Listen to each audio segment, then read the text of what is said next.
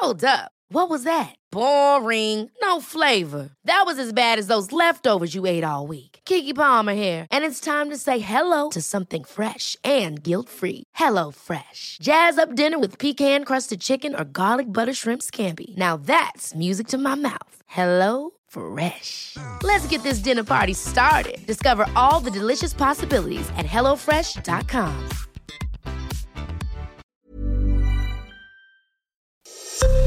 Esto es Noticias a la Hora. Heraldo Radio le informa.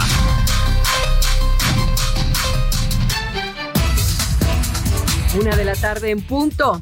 Este mediodía se dio a conocer que Pablo Vázquez Camacho será el sucesor de Omar García Harfuch en la Secretaría de Seguridad Ciudadana de la Ciudad de México.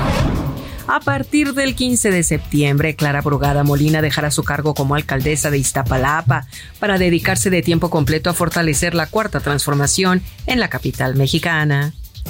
Mientras tanto, Ricardo Monreal previamente se destapó también como contendiente a la jefatura de gobierno de la Ciudad de México luego de que las encuestas internas de Morena no le favorecieran para representar al movimiento de cara a la elección presidencial del año 2024. Desde Acapulco se informa que la noche de este viernes fueron dejados restos humanos en dos puntos diferentes del puerto. Esto en la colonia Progreso, en donde fue encontrada una cubeta con partes de una persona, mientras que en el área de Flamingo, cerca de Caleta, se encontró una cabeza humana. Se da a conocer que un supuesto grupo criminal bloqueó la carretera Armería-Tecomán, esto en el estado de Colima la noche del jueves y viernes, afectando la circulación vial y provocando caos entre los automovilistas, así como los habitantes de la zona. La Agencia Federal de Aviación Civil informó que ya se llevan a cabo prácticas aéreas previas en el área metropolitana y sus alrededores, esto para el desfile militar aéreo de las Fuerzas Armadas del país el próximo 16 de septiembre. Vamos a conocer cómo están las finanzas aquí en México. Adelante, Héctor Vieira. Así es, Moni, para informarte que este sábado en casas de cambio del Aeropuerto Internacional de la Ciudad de México, el dólar se está cotizando en promedio en 17 pesos con 18 centavos a la compra y en 17 pesos con 58 centavos a la venta, mientras que el euro se mantiene en promedio también con una cotización de 18 pesos con 11 centavos a la compra y 18 pesos con 81 centavos a la venta, esto en las casas de cambio del aeropuerto capitalino. Subió. Un poquitito, dos centavos con respecto a lo que cerró el día de ayer. Perfecto, muchas gracias. Seguimos pendientes. En el Orbe, el partido de la última jornada de la fase de clasificación para la Copa África 2024, previsto para este sábado entre Marruecos y Liberia en la localidad marroquí de Agadir, fue aplazado por las consecuencias del devastador terremoto que sufrió la entidad esta madrugada. Así lo confirmó la Real Federación Marroquí de Fútbol. De las cuatro décadas y pisadas de fuego al andar. Su figura ya no es la de los 15 pero el, el cantante Ricardo Arjona no continuará con su gira de conciertos perteneciente a su tour blanco y negro porque presenta una crisis médica. Así lo dio a conocer a través de su cuenta de Instagram. Los representantes informarán después de las nuevas fechas en las que se presentará este artista. Una de la tarde, tres minutos, tiempo del centro de México. Le saluda Mónica Reyes. Esto fue Noticias a la Hora. Siga informado, un servicio de Heraldo Media Group.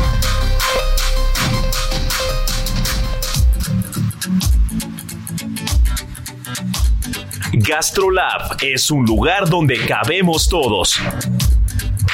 Aquí encontrarás historia, recetas, producto, materia prima, vinos y un sinfín de cosas que a todos interesa, ya que con cocina y vino se aprende en el camino.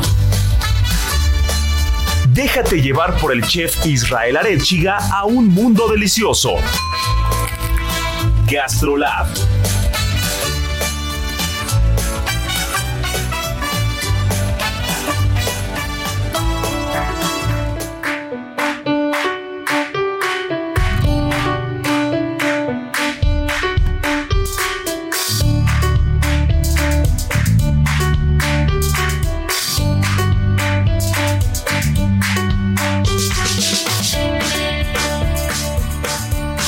amigos, ¿cómo están? Gastrolab ya empezó, mi querida Miriam Lira. Qué gusto encontrarnos aquí en la cabina eh, con todo el equipo completo. Ya saben que Marianiki Ruiz, su chef de cabecera, nuestro buen Beto en producción. Y mi querida Miri, eh, las páginas de Gastrolab se vistieron con uno de los cocineros que puedo decir que mejor me cae en el país, porque qué buena vibra tienen muchos de nuestros colegas, pero, pero en particular el buen Luis, eh, que lo conozco, tengo la fortuna de conocerlo hace muchos años, es de esas personas que, que siempre está sonriendo, que siempre está pensando algo nuevo, que tiene un talento extremadamente grande. Y pues para ponerlos en contexto un poco, para quien nos esté escuchando antes de que Miri se ponga a platicarnos de, la entrevista que estuvo buenísima, imagínense que están en Mérida, que agarran que agarran un taxi, un coche, lo que sea, como, como quieran llegar, van a pasar el pueblo de Humán, después van a llegar a Chocholá y van a entrar a un resort que ha sido eh, catalogado, nombrado, premiado como el mejor del país e incluso mejor del mundo en varias ocasiones, en diferentes revistas y en diferentes listas. Y una vez que entraron al Chablé Resort, llegan a un restaurante, un restauranzazo, hermoso, hermoso, hermoso, en un marco eh, de una, ¿qué sería? Como una hacienda, una vieja hacienda. Eh, ¿Enequenera? Enequenera. Todavía no me presento, pero zona, ya te ayudé. Enequenera de la zona.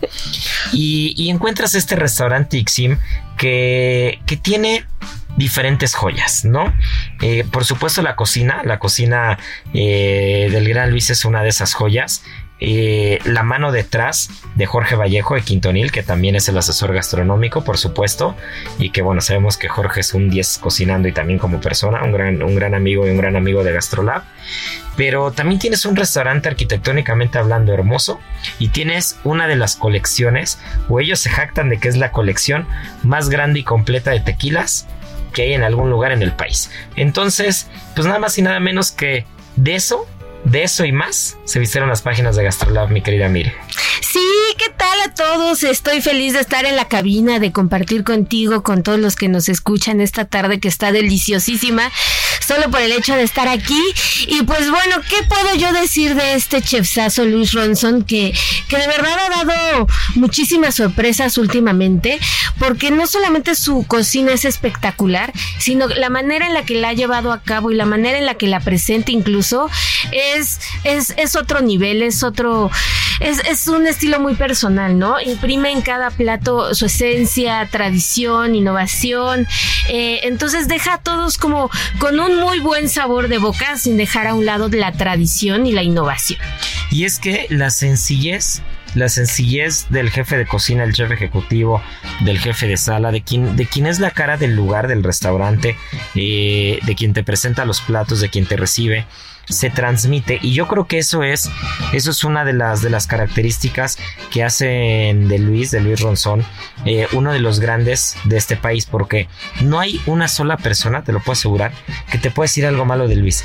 Y esas son las cosas cuando te das cuenta que no solamente tu técnica porque hay gente que tiene muchísima técnica y muchísimo talento en este país pero pues algunos sabemos que son muy polémicos otros no los quieren mucho otros traen cola que les pisen como todo ya sabemos que, que en todos lados se cuecen habas sin embargo, eh, del buen Ronzón, Ronzón bebé, como le digo, Ah. del buen Ronzón bebé, eh, o el Ronzi bebé, eh, es de esos cocineros que le cae bien a todos.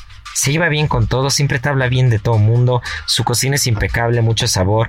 Eh, ha tenido la fortuna de recibir a los mejores chefs del mundo. A en todos. El que me digas, A el que me digas. No importa si es David Muñoz, no importa si es René Redzepi, el que me digas lo ha recibido, lo ha cocinado, ha cocinado con ellos. Y aparte, eh, esa ligereza la transmite en su gastronomía, porque si bien es una gastronomía eh, contemporánea mexicana, y la, y la mano de Jorge Vallejo ahí detrás se nota, se nota en la estructura de los platos y todo. Tú te sientas a comer y no te sientas, no te sientes en ningún momento, bueno, tampoco es como que, como que a mí me, me abrume un poco la alta cocina o alguna cosa, pero eh, estás acostumbrado a ello. Pero hay quien, y, y- no lo digo en un, en un, en un mal sentido, sino hay quien tanta complejidad de técnicas, de platos, de ingredientes y todo, a veces lo abruma en los restaurantes. Y eso es normal, eso pasa cuando, cuando no, no estás tan metido en esto y no lo ves todos los días, que de repente llegan y te platican un plato y entonces te pueden estar diciendo durante tres minutos hablando la técnica, el ingrediente, el origen, el plato, y entonces hay quien se llega a quejar de eso, sobre todo en los locales de alta cocina o de alta gastronomía, se, llegan a quejar de repente que, se les hace tedioso, ¿no? Abrumador. Sin embargo, creo que esa ligereza o sencilleza de Luis Enixim hace que cuando tú vas y comes, que ya les platicaré el menú que me eché, que, tuve la fortuna también de ir a comer con un gran cocinero y un buen cuate, con Michael Calderón, que siempre que, siempre que lo mencionamos le echamos porras y le mandamos saludos porque es otro de los grandes en este país. No mexicano de nacimiento, pero como dijo Chabela Vargas, ¿no? Este, e, este es un mexicano que, que quiso hacerse aquí y este y bueno, tuvimos la fortuna de irles platicar el menú y aunque pueden encontrar algo de técnica o algunas cosas que pueden parecer complejas, la cocina, sobre todo platicada directamente por, por Luis Ronzón, es definitivamente sencilla de entender. Sí, completamente. Y bueno, parte bien importante de la que nos estuvo platicando, pues además de todo lo que está haciendo Nixim, de todo lo que está innovando, de los ingredientes endémicos y demás, y de lo que viene también, porque trae nuevos proyectos, pues nos empezó a contar un poco de su historia. Y, y algo que llama mucho la atención en este chef es que él es contador público. Y entonces, pues de repente, pues dice, le llama la atención la cocina y se empieza a meter a cursos importantísimos con gente de gran nivel también. Yuri de Gortari fue uno de sus grandes maestros. que en paz descanse. Que en paz descanse. Y, Edmundo. Entonces ellos. Que en paz descanse. Exactamente. Ellos le dieron toda la técnica, eh, pues prehispánica, tradicional y demás, como para poder ir entendiendo, pues la esencia de, de la gastronomía mexicana y poder darle e imprimirle un toque muy, muy personal y después pues poco a poco ya ha entrado a la cocina de Quintonil, pues va, va entendiendo otra, otra forma de cocinar, otra forma de interpretar lo que está en la mesa y bueno, esta, esta dinámica que empieza a tener pues lo lleva a, hacer pues unos platillos que, que, de verdad le da la vuelta completamente a lo, a lo justo tradicional tradicional, ¿no? Y luego tiene la oportunidad de irse a Dinamarca con René Redzepi y pues bueno, ahí ya pues explota todo porque él, él, lo considera como uno de sus más grandes maestros y pues como no, ¿no? Porque ya entendiendo como técnica eh, en otro país, técnica mexicana, técnica prehispánica, pues se hace una, una, un, un, pues, ¿cómo decir? Se congregan un montón de ingredientes ahora sí. Y pues el resultado es lo que podemos ver en Ixim. Unos platos estéticamente fascinantes, sabores muy interesantes, combinaciones eh, muy bien logradas y que bueno, no va a ser un plato que vayas a ver en alguna otra parte de Yucatán o en Mérida, ¿no? Sino que imprime muy bien eh, la esencia que él quiere tener en este lugar en específico. Y, como dato curioso, eh, también Luis es muy bueno enseñando. Tuvimos la fortuna de conocernos hace muchos años, muchos años, cuando los dos dábamos clases en una escuela de cocina. Entonces, él daba, él daba cocina mexicana, yo daba cocina española, y, ahí nos conocimos. O siempre, siempre nos hemos llevado muy bien los, eh, no me gusta decir maestros o docentes, sino más bien como los chefs de cocina en, las escuelas. Y, siempre como que somos muy relajados, nos llevamos muy bien todos. Y, y recuerdo que Luis fue de los que de los que luego, luego así, buena onda, relajado. Luego no te das cuenta cuando los chicos siguen a alguien. Claro. ¿no? Cuando los chicos se sienten muy cómodos en una clase y cuando te siguen y cuando quieren hacer prácticas contigo y todo. Entonces siempre coincidíamos en eso que, que nos llevábamos muy bien con los alumnos, los alumnos con nosotros y eran clases que, que, normalmente la gente le gustaba tomarlas, ¿no? Incluso algunos maestros se asomaban para ver qué estabas haciendo, qué estabas cocinando, ¿no? Y, hablo particularmente de, de, otras disciplinas, no únicamente de gastronomía, porque también tienes que ver números, tienes que ver organización de eventos, contabilidad, muchas cosas, eh, tienen que ver también temas de leyes en las escuelas de cocina, ¿no? Para entender el marco legal de los restaurantes. Para entender el negocio. Sí, todo el mundo iba y se metía a la clase del Luis o se metía a la nuestra. Y entonces, este, ahí nos empezamos a conocer, nos llevamos muy bien. Después ya se, se fue a, Yucatán porque, bueno, Ixim normalmente lo ligamos a Mérida, pero no está en Mérida, está pegadito a Chocholá, muy cerca de Mérida, a 25 o 30 minutos. Pero sí es como si fueras a otro lugar, a otro planeta, ¿no? Llegar, llegar a la hacienda llegar al resort completo. Eh, porque aparte, para que se den una idea, tú vas caminando, hay unos campos de golf hermosos, es, precioso, tiene ahí su, tiene ahí su, su, vivero, tiene como diferentes cosas, y tú vas caminando y vas pisando semillas de achiote por todo el camino. porque hay tantos árboles de achiote que las semillas están tiradas, ¿no? Entonces vas tirando, vas, vas caminando, hay semillas de achiote por todos lados, eh, de repente encuentras el lugar en el que hacen el pip Entonces en el que hacen la cochinita pibil y a los huéspedes del resort les enseñan y después tienen una estación afuera, totalmente fuera del restaurante en la que pueden hacer antojitos evidentemente con base con base de maíz. Y entonces pues hacen algunas ayudas tiran tortillas tiran cosas. De repente eh, tienen algunas otras cosas para, para enseñar nixtamalizado o sea realmente el, el resort más allá de tener un restaurante de primera calidad se, preocupó por hacer una experiencia gastronómica 360 grados en la que no únicamente es mientras estoy hospedado en el resort, porque quien está hospedado en el resort, pues se irá algún día a Mérida o se irá a algún otro lado, pero es llegar a hospedarte para quedarte ahí, ¿no? Para quedarte dos o tres días a descansar ahí. Y entonces comes en el restaurante, tienen menú de degustación, tienen menú a la carta y aparte puedes aprender técnicas de cocina locales mientras estás hospedado, ¿no? Que eso es una delicia. GastroLab es una delicia. Y si él nos comentaba justamente esta parte que dices que es como estar en otro país, de entrada porque la gente se sorprende mucho de lo que se come ahí, ¿no? O sea, como que la gente va con esta dinámica un poco de llegar al hotel de, de lujo y que te consientan y que te cumplan tus caprichos y pues parte que, que, que de repente sorprendes como que y hacerle entender a la gente, pues aquí quien manda muchas veces es el cerdo, ¿no? O es la temporalidad, o es la longaniza de Valladolid. El venado. O es el venado que, que lo cocina de una manera espectacular en unas láminas delgadititas que uno no se imagina y todo al PIB.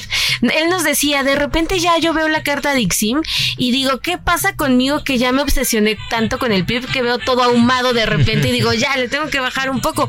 Pero él dice que está fascinado con esto porque otra parte es que cuando él recluta como a toda la gente que iba a formar parte de su equipo, pues muchos de ellos no tenían idea de muchos no habían cocinado en una cocina profesional, por decirlo de alguna manera, pero todos eran cocineros tradicionales o de sus pueblos, que tenían otro tipo de conocimiento. Entonces lo que él dice es que fue fantástico el intercambio de conocimientos, porque por un lado estos cuates llegaban y estas mujeres llegaban y les decían, le decían, hay que utilizar este tipo de leña en específico para el PIB, hay que traer esta olla, hay que usar estas especias.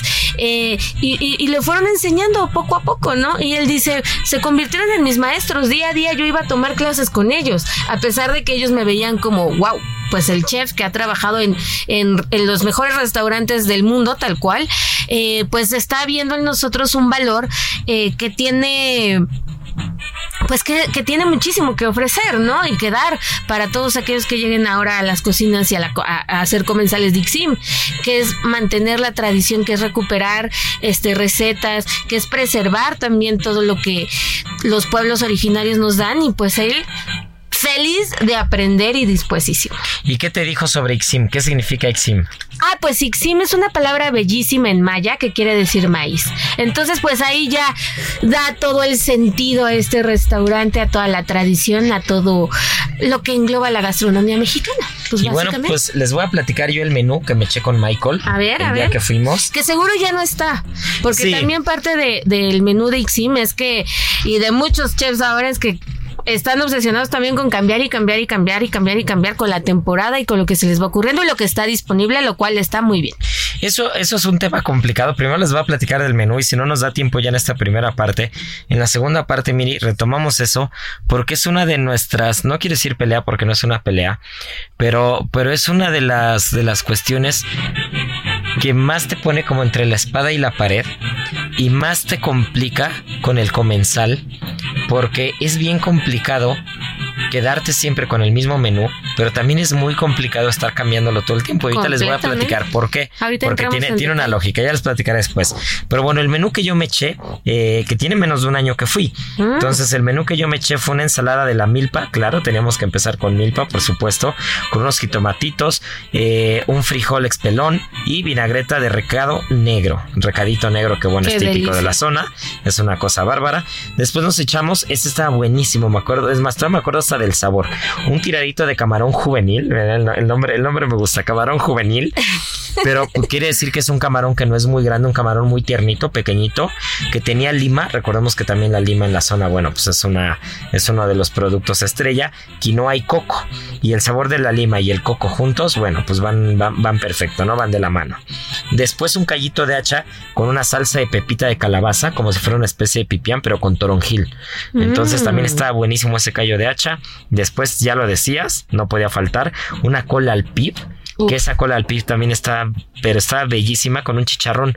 Un chicharrón, si habíamos comido callo de hacha anterior en crudo, ahora teníamos aquí un callo de hacha hecho chicharrón y con un puré de coliflor. Ese plato también está muy bueno. La pesca del día que no podía faltar con maíz cacahuacintle, por supuesto, y una tostada de hoja santa. Después, como plato fuerte, ya casi acabando lo salado, un chorri braseado con mole negro, que bueno, Qué el mole, el mole de, de Luis no tiene, no tiene igual.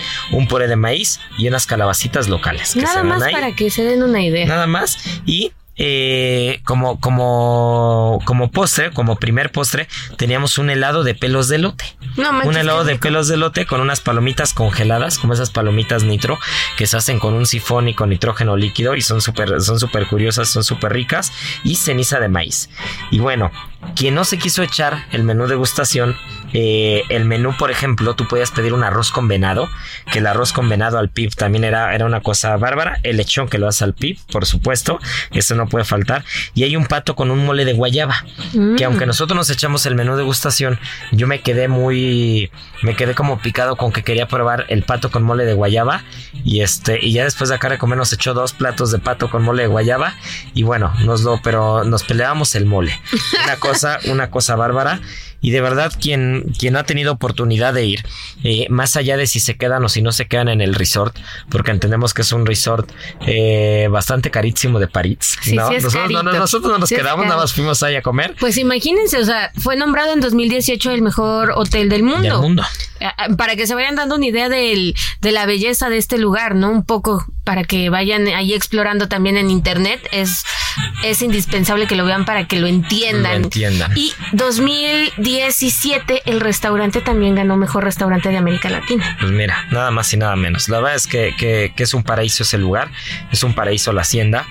Y, y el tema de los tequilas es otra cosa, que también la barra, el servicio es muy bueno. O sea, yo, yo creo que es un lugar que, que lo tiene todo. Sí, sí. Y si van de y si van de viaje, si están cerca, si están cerca de Chocholá, si están en Mérida, si van a Progreso, si van a algún lugar ahí en Yucatán, eh, o incluso, incluso en Campeche, yo creo que ¿qué te puedes hacer en coche? Dos horas, te podrás hacer dos horas y es el tipo de restaurante que vale la pena. O sea, que vale la pena manejar dos horas para llegar, comer y aunque no se queden en el resort, pues comen en el restaurante y después pues ya se regresan, ¿no? Y bueno, si no tienen oportunidad de ir hasta allá, grabamos un programa con él.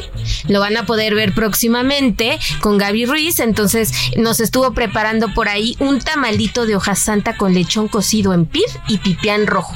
Para que se aprendan esa receta y está increíble. Y no tan difícil como suena, ¿eh? Sí, no, la verdad es que, que la sencillez eh, es parte característica de su cocina, ¿no? Y también ya estamos en plática, queremos hacer una cena. Vamos a hacer una cena en Ceru.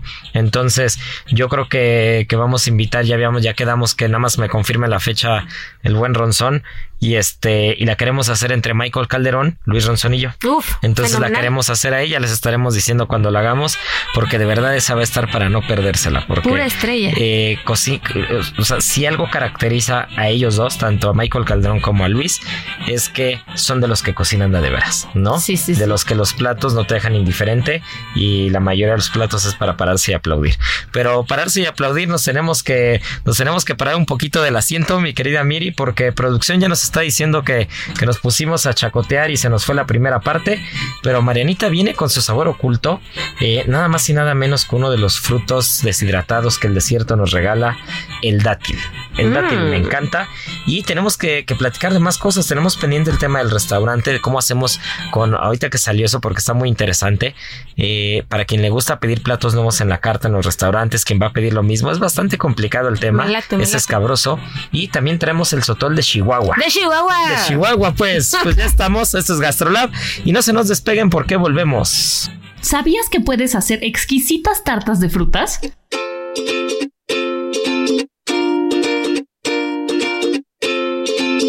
Si tienes antojo de un postrecito y quieres disfrutarlo sin culpa, prueba con una deliciosa tarta de frutas elaboradas con harina de avena, ya que sus ingredientes aportan fibra y favorecen nuestra digestión e incluso nuestro metabolismo. Además, si añades fresas, aportas a tu dieta diaria nutrientes como ácido fólico y vitamina C.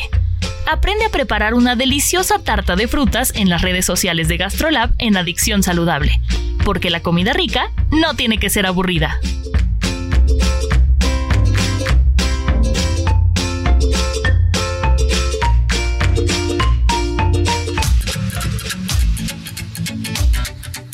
GastroLab, el lugar donde cabemos todos. Vamos a una pausa y regresamos.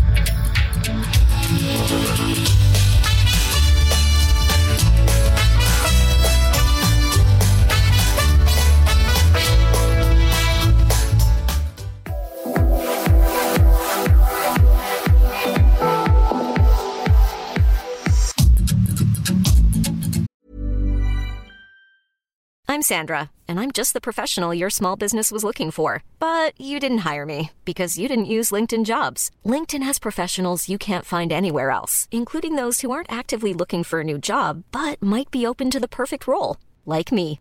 In a given month, over 70% of LinkedIn users don't visit other leading job sites. So if you're not looking on LinkedIn, you'll miss out on great candidates like Sandra. Start hiring professionals like a professional. Post your free job on linkedin.com/people today. GastroLab, el lugar donde cabemos todos. Estamos de regreso.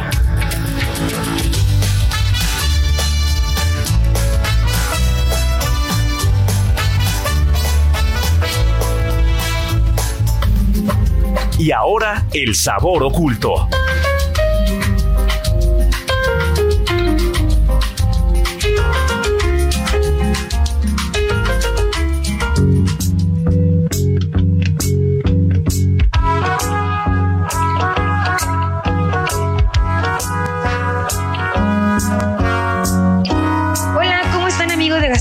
Pues el día de hoy voy a, a hablarles de un fruto que al menos yo sé que para Isra para mí es de nuestros favoritos y es que quien no disfruta de un dátil y creo que es tan versátil que lo puedes ocupar tanto en cocina salada como en cocina dulce y siempre va a ser espectacular.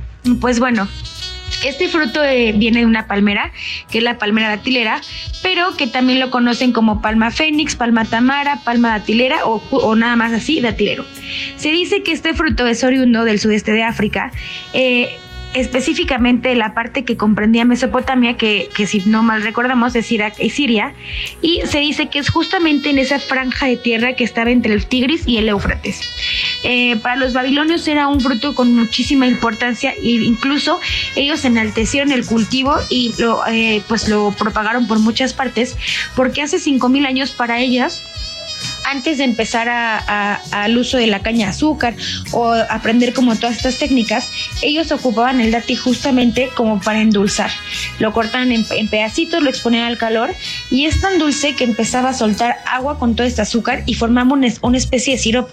Entonces después ellos ocupaban obviamente los tropiecitos como para algunos panes, algunas otras preparaciones y toda esta melaza que salía con ellos, ellos endulzaban absolutamente todo. Después eh, ellos mismos fueron quienes empezaron a, a expander y el siguiente, la siguiente parte la que llegó fue a los países afroasiáticos, pero siempre de clima muy seco.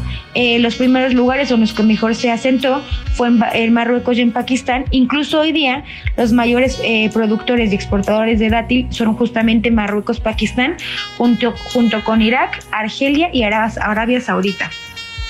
Aquí América eh, lo trajeron los misioneros españoles y en la parte norte fue donde mejor se adaptó, en toda esta parte de California, Arizona, Texas, Baja California y aquí en la República Mexicana, específicamente en Coahuila y Sonora. El último país, eh, que más, el eh, los últimos países que conocieron el dátil fueron algunos europeos y eh, Australia. Y eh, esta fruta, como lo mencionaba antes, tiene muchísimo azúcar. Se dice que entre el 63 y el 80% eh, de todo el componente es azúcar, por lo cual si no sabemos eh, manejarlo o, manipularlo, puede eh, fermentar con muchísima fa- facilidad. Se dice que la mejor forma de conservarlo es en la nevera y eh, pues si lo sabemos eh, guardar y, cuidar, te puede durar hasta seis meses. Creo que para muchos de nosotros dátiles igual a Navidad y lo agrupamos mucho en la, en la familia de frutos secos, pero a diferencia de los frutos secos, el dátil seca en el mismo árbol y no pasa como todo este proceso a, diferencia de los frutos secos. Existen tres variedades dependiendo del periodo de maduración y son los blandos, que siempre van a ser los más tiernos, los más dulces y los que contengan eh, mayor cantidad de azúcar, los semisecos y los secos. Y también existe muchísima variedad de dátiles, como por ejemplo el Diglet Nur, que también lo llaman el dátil de la luz, es el que más, eh, más se comercializa y yo creo que es el que conocemos nosotros, porque tiene, eh, pues por sus características, es el que resiste muchísimo más las exportaciones sin maltratarse y hace que llegue el fruto en óptimas condiciones. Eh, el mirjul es el más dulce y es el más apreciado por su tamaño y por su sabor. Se dice que aproximadamente tiene unos 5 centímetros y es el más húmedo y por eso se dice que es el más rico o es lo ideal en la parte de repostería, es el que mejor se adapta a esas preparaciones. También existe el cadrawi, que es el más pequeño, tan pequeño casi el tamaño de una blueberry y que cuando está maduro eh, su sabor recuerda como unas notas de miel y la piel, a diferencia de lo que conocemos, se vuelve como crujiente. El halawi, por otro lado, también es otro dátil pequeño, pero tiene la piel más suave y es muchísimo más delicada. Y este dátil, en el punto eh, óptimo de maduración, da unas notas como de caramelo salado muy rico. Otro también es el barji, que este es muy complicado de encontrar fuera de los mercados de la región que lo produce, porque eh, este lo que lo hace especial y por lo que hace difícil encontrarlo es que es el único dátil que se consume fresco cuando la piel aún es todo, eh, completamente amarillo. Otro es el mozafati, que se produce única y exclusivamente en Irán y que obviamente fuera de esta parte es muy difícil encontrarlo. Y también lo llaman dátil bam, haciéndolo a la ciudad donde se cultiva que justamente se llama así, BAM. Y eh, la característica o lo que hace diferencia este dátil es que es eh, casi negro, por no decir que negro. Eh, es como más alargadito y también tiene mucho azúcar. Y también otro dato curioso de este tipo de dátil es que puede llegar a almacenarse durante dos años sin perder sus cualidades organolépticas. Y por último, el sajini, que es el dátil menos dulce de todo, pero el más firme. Este sí presenta un aroma a frutos secos y en sabor recuerda un poco al cacahuate. También tiene ahí unas notas como de orejones del albaricoque y eh, pues la piel es un poco más firme que el resto. Y pues bueno, hoy día también se sabe que como lo hacían los babilonios, estos productos están, bueno, más bien los dátiles están siendo muy utilizados para sustituir o tratar de reducir la ingesta de azúcar refinado, porque al tener demasiada glucosa y fructuosa, eh, ayuda muchísimo combinado con fibra a reducir el índice glucémico. GastroLab Ay, qué delicia, un buen babka con dátil. Unos dátiles, por ejemplo, eh, macerados con un poco de alcohol, con algún alcohol anisado, por ejemplo, y después meterlo en un pastelito es una delicia. Pero bueno, pues ya Marianita nos, nos iluminó con su sabor oculto la semana. Pero traíamos un tema pendiente, Miri, porque tocaste algo que ya saben que a mí me encanta. Por eso me encanta estar juntos en la cabina siempre. Sí. Porque, porque nada más así veo el hilo y lo jalo. Sí, ya se soltó la plática. Sí, nosotros y nosotros que nos dejamos ir, este. fácilmente, muy sencillamente. este, pues qué mejor, ¿no? Es cuando se pone muy rico el programa y la Pues que inicia la polémica. Sí, el, el tema de de cambiar constantemente el menú. Es un tema complicado, sobre todo porque sé que, hay algunos profesionales de la cocina que también escuchan el programa. Es complicado porque sábado a la una de la tarde, pues es, es un horario en el que ya estás checando el mise en place final para empezar el servicio del restaurante. Por eso a veces no podemos estar juntos aquí todos al mismo tiempo, porque pues es un día complicado. Pero eh, quien está escuchando del medio no me dejará mentir. Y quien trae algún proyecto en el tintero, que, que ojo, eh, los americanos dicen que el arte, el arte de perder tu dinero fácilmente cuando te retiras es poner un restaurante. Uy, aguas, eso, eso, es un dicho gringo. Los gringos dicen, sobre todo el que ya se retiró, que trabajaba en gobierno, que era el, cartero, el policía, el bombero. Hubo un momento en los noventas en, la que, en el que la estadística era escandalosa. La gente retirada que, decía, bueno, pues ¿qué me pongo a hacer? Pues pongo un restaurante, ¿no? Están locos, bueno, pero si es el momento de descanso, pues no de empezar a trabajar. Entonces, eh, hubo un momento en el que la estadística fue una locura en Estados Unidos de la cantidad de gente retirada que perdió sus ahorros de su vida en poner un restaurante, ¿no? Entonces, incluso lo tocaba Anthony Bourdain en el famosísimo libro de Confesiones de un Chef, eh, que él trabajó en uno de estos restaurantes que financiado por, por retirados y acabó quebrando el restaurante, ¿no? Era, era un tema muy, muy normal, 80s y 90 sobre Ni con el mejor chef, ¿eh? Entonces, quien nos está escuchando y trae un proyecto en el tintero o quiere meterse de cabeza en esto, no quiere decir que, eh, que, de que, no, que no vaya a funcionar. Evidentemente son estadísticas y las estadísticas están hechas para romperse también. Sin embargo, eh, sí hay que ser muy cuidadosos con algunas cosas, ¿no? Lo primero es tenemos que tener muy claro el objetivo del restaurante y el objetivo gastronómico de nuestra cocina, ¿no? Si nosotros estamos enfocados como restaurante en un nicho de experiencia, ¿y a qué me refiero con un nicho de experiencia? Hay restaurantes que están hechos para comer eh, todos los días, como en el caso de alguna fonda, de algún restaurante más económico en el que por, las condiciones de, de tu oficina, la ubicación, el trabajo, lo que sea, pues puedes ir y comer ahí cuatro o cinco días de la semana, ¿no? Entonces siempre tienes un menú variado. Eso es, eso es un tipo de restaurante, un tipo de centro de consumo. Después ya en un restaurante más en forma, eh, digamos con un cheque promedio más alto, pues nadie va a ir de lunes a viernes todos los días, ¿no? O sea, es, muy complicado. Sin embargo, algunos conceptos, como por ejemplo el caso de Ceru Lomas o Ceru San Ángel, logran tener una cartera de clientes asidua que, que pues los ves, no es, no es difícil ver a esos clientes dos veces por semana, ¿no? Entonces, comer 10 veces por mes en el mismo restaurante puede parecer fácil, pero no lo es, es muchísimo, ¿no? El problema es cuando no tienes claro eh, el tema demográfico y a qué sector está dirigido el restaurante y no lo tienes machado con el tema gastronómico. ¿A qué me refiero con esto? Que si, si, después de ese nivel o ese, o ese paso de restaurante en el que puede ser, en el que puedes tener una cartera de clientes que va una vez por semana, dos veces por semana, eh, te pones a hacer un concepto que va para, para un restaurante de experiencia, como puede ser el caso, por ejemplo, Quintonil, ¿no? Que, hablábamos hace rato Jorge Vallejo.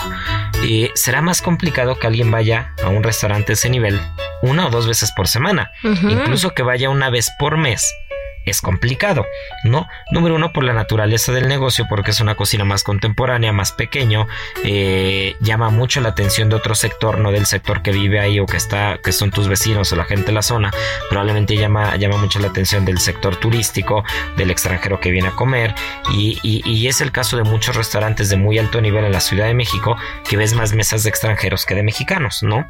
Entonces, si tú tienes, si tú tienes el restaurante dirigido a un sector, pero con, con, el desarrollo gastronómico incorrecto, pues entonces no va a machar. ¿Qué pasa si yo mañana me pongo a cambiar la carta, por ejemplo, de Ceru Lomas o de Ceru San Ángel? Me pongo a cambiar porque pues estoy aburrido con mi menú y entonces decido que el siguiente mes voy a hacer un menú nuevo. Lo que va a pasar es que va a haber un porcentaje mucho más alto de gente que se queje y que ya no va al restaurante porque iba por los platos que le gustaban que, la, que, que, un, que un porcentaje que lo aplauda. Si tú dejas el mismo menú en un restaurante de muy alto nivel, como poníamos el ejemplo hace rato, o de un tres estrellas Michelin o algo, si ya fuiste una vez y sabes que está el mismo menú el siguiente año, ya no vuelves a ir porque ya lo viste. Entonces, restaurantes que están enfocados a ese sector en el que tu cliente no va a regresar tan rápido en el que tu cliente va a tardar meses en volver, pues claramente la parte creativa es fundamental. La parte creativa, como lo hace, como lo hace Luis Ronson en Ixim, pues claramente tiene huéspedes diferentes cada semana. Entonces tiene la oportunidad de hacer un descanso de hacer un descanso, digamos, eh, creativo, en el que puede ir sacando cosas, puede, puede ir dejando platos en el menú que no se van a repetir, pero puede ir haciendo cosas totalmente diferentes todo el tiempo y la gente que va quiere probarlo. Pero ¿qué pasa cuando ya tienes una cartera de clientes estructurada y te dice yo vengo aquí por el socarrat, por el pescado y por las croquetas? Y de repente, pues porque te quieres poner creativo, quitas el pescado porque ahora ya no lo quieres hacer al asador, lo quieres hacer al horno y el arroz ya lo quieres hacer diferente. Y las croquetas pues ya no van a ser de jamón, ahora van a ser de, no sé, de otoro. Y entonces el que va a comer dos veces por semana o cada semana, ¿por qué le gusta comer eso? Te dice, oye, ¿por qué quitaste mis platos de la carta? Y, la mayor queja que podemos tener en un restaurante así es que alguien llegue a comer y no encuentre el plato que le gusta.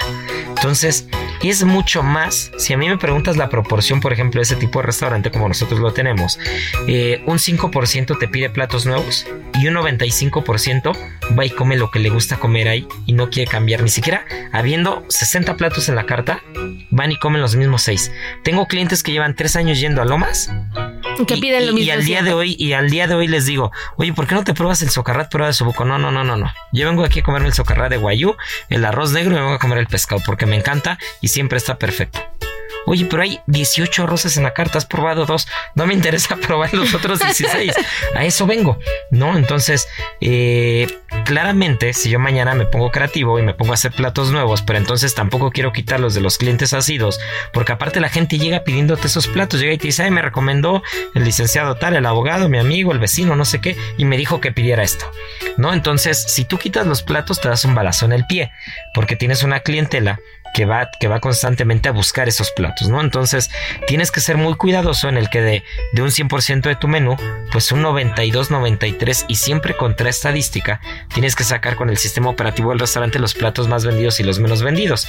Y entonces tienes que tomar una decisión y los menos vendidos en los últimos dos meses o tres meses los sacas y metes tres o cuatro platos nuevos o cinco nuevos.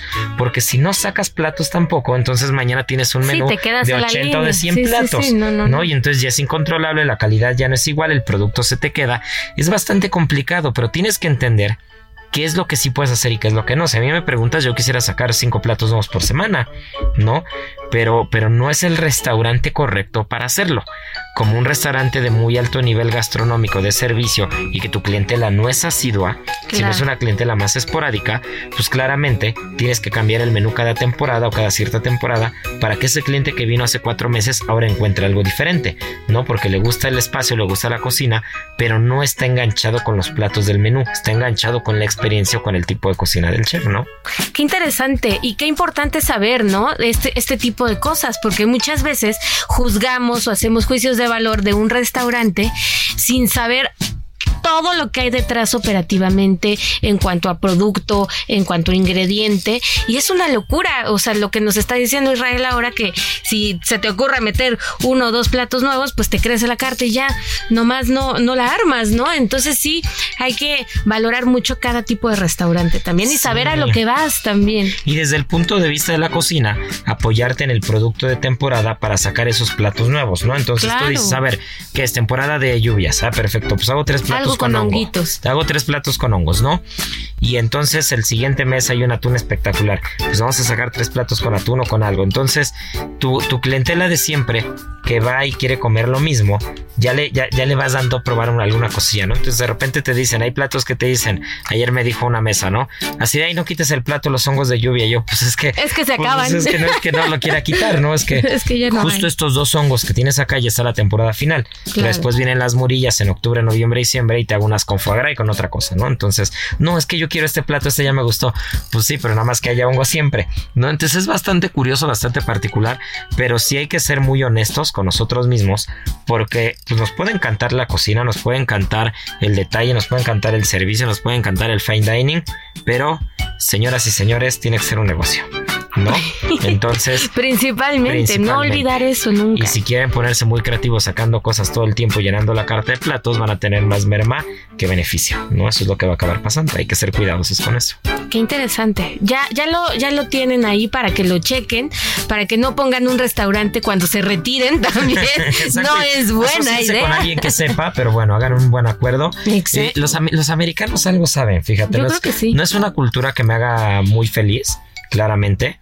Eh, pero son listos para los negocios como ellos solos. Es que lo ven como negocio, justo eso, no como pasión, no como la idea romántica de tener el restaurante frente al mar y servir esporádicamente ciertos platos. Nunca es eso. Allá lo que manda son las finanzas, son las proyecciones bancarias, lo que manda es quién te va a apalancar en el banco y lo primero que te van a decir es eh, cómo lo vas a hacer exitoso, ¿no? Entonces el que no va a invertir sus ahorros, sino, sino va a ir a sacar un, préstamo al banco, que bueno, finalmente es el, capitalismo puro allá y, y los créditos están en la orden del día para lo que sea. Entonces lo primero que te van a decir es, ¿cómo vas a hacer viable el proyecto, no? Y entonces dices, no, pues es que soy un enamorado de la cocina, se van a reír de ti y te van a decir, bueno, mi dinero no te lo puedo dar, ¿no? Entonces, claramente hay que ser cuidadosos de, en qué momento ponemos un, restaurante. Y otro, otro, otra de las cosas que decía, los americanos saben mucho, eh, ellos dicen que las tres cosas fundamentales para un restaurante es location, location, location. ¿No? Entonces ellos te dicen, segundo punto importante, ¿dónde van a poner el lugar? Solo tienes que tener tres cosas claras, ¿no? Ya una vez que ya decidiste que te, que te juntaste con los que saben, no te preocupes del color del papel tapiz ni te preocupes del soundtrack que va a tener tu restaurante. Preocúpate de la ubicación, de la ubicación y de la ubicación. Eso es lo que te tienes que, que preocupar, ¿no? Entonces, pues algo saben, ¿no? No hay que meterse si no le sabemos y hay que saber en dónde se pone. Y espero que todos hayan anotado estos tips. O si son estudiantes que, están enamorados de la gastronomía, vayan pensando con quién se van a asociar o, a qué banco van a ir a enamorar. Porque sí, aquí en el programa muchas veces nos, enfocamos en la parte muy romántica y padrísima, ¿no? De cómo cambió de profesión y tal y cual. Y la hay, y la hay, pero no hay que dejar el otro lado que puede ser también muy rudo y que involucra muchísimo trabajo y mucha inteligencia financiera y tener buena administración, porque si no se nos va el traste. Sí, Y, eso no lo podemos dejar de lado todo el corazón, porque es algo muy nuestro, es muy mexicano, es muy latino. Eh, pero los países, por ejemplo, nórdicos, norte de Europa en general, Estados Unidos, no entienden de eso. Ay, qué triste, que vengan una temporada acá. no entienden de eso porque los números son los que mandan. Claro. Y aquí lo que manda es hacer el arroz con amor. Sí. ¿No? Y allá lo que manda es la proyección financiera, ¿no? Entonces, eso es curioso, pero bueno, cuando entiendes lo mejor de los dos, de los dos mundos, pues puedes tener un proyecto, un proyecto exitoso y sobre todo pero hablando de cosas ricas, mi querida Miri, nos quedan unos minutos. pero pues, la muchacha se nos fue a Chihuahua. La muchacha se fue a Chihuahua. Nos vas a dar un adelantito porque cuando hablamos de destilados mexicanos, eh, sabemos siempre que, bueno, el tequila y el mezcal parten plaza. Sin embargo, hay muchos otros que, que, cada vez empiezan a escuchar más, que cada vez hay mucha más calidad. Y es, es el ejemplo de este destilado que nos vas a platicar, que, bueno, sea el cereque o sea el sotol, tiene un origen y tú acabas de ir a probar. Sí, fíjense que tuve la gran oportunidad de estar en Chihuahua, de disfrutar del desierto y no solamente el desierto de Chihuahua ofrece estas maravillosas barrancas del cobre, sino muchos otros escenarios fantásticos ligados a la gastronomía. Y uno de ellos, y a los destilados y a las bebidas. Y uno de ellos es el sotol, una bebida ancestral que inicialmente la utilizaban quienes tenían que hacer grandes jornadas en el desierto para aguantar y para cuando iban por primera vez de cacería. Entonces lo que ellos hacían era llevarse su sotol, pero ojo, no se podían poner borrachos. Tenían que ir tomando de sorbito a sorbito pequeñito para agarrar entre qué valor y aguantar para, para ser más vigorosos y poder lograr esa casa.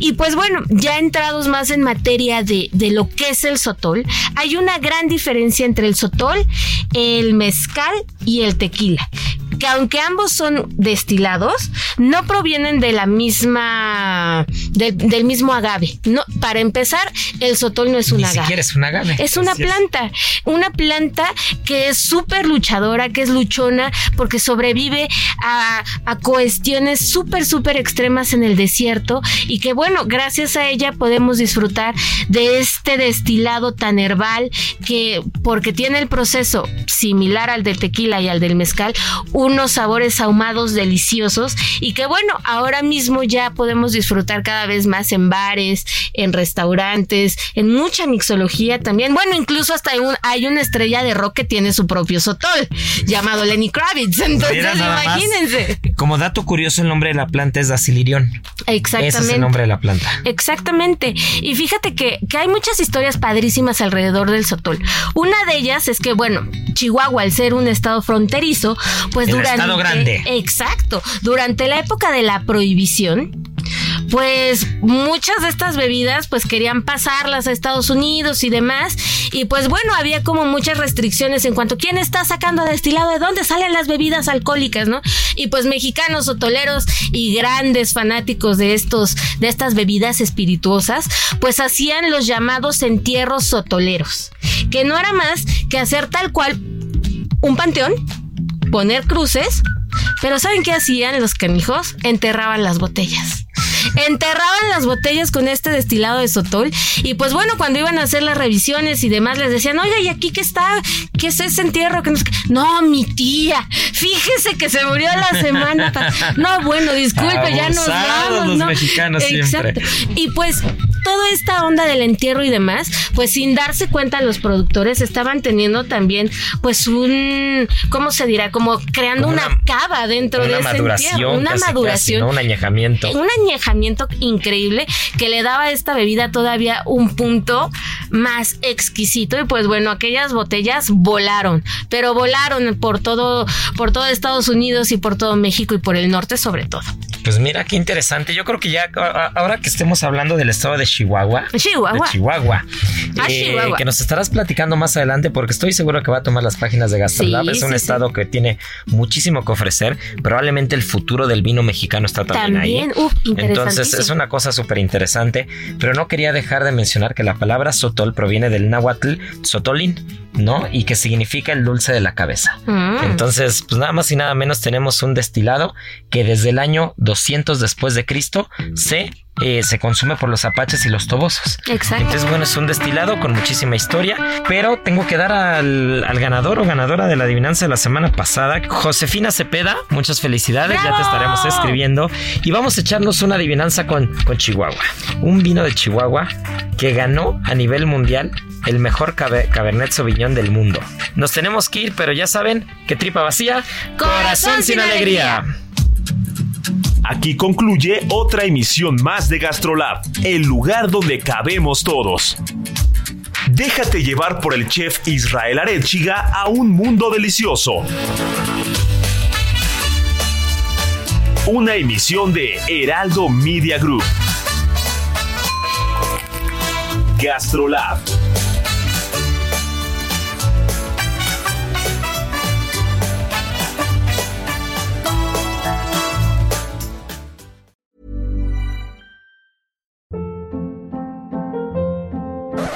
Hold up. What was that? Boring. No flavor. That was as bad as those leftovers you ate all week. Kiki Palmer here, and it's time to say hello to something fresh and guilt-free. Hello Fresh. Jazz up dinner with pecan-crusted chicken or garlic butter shrimp scampi. Now that's music to my mouth. Hello Fresh. Let's get this dinner party started. Discover all the delicious possibilities at hellofresh.com.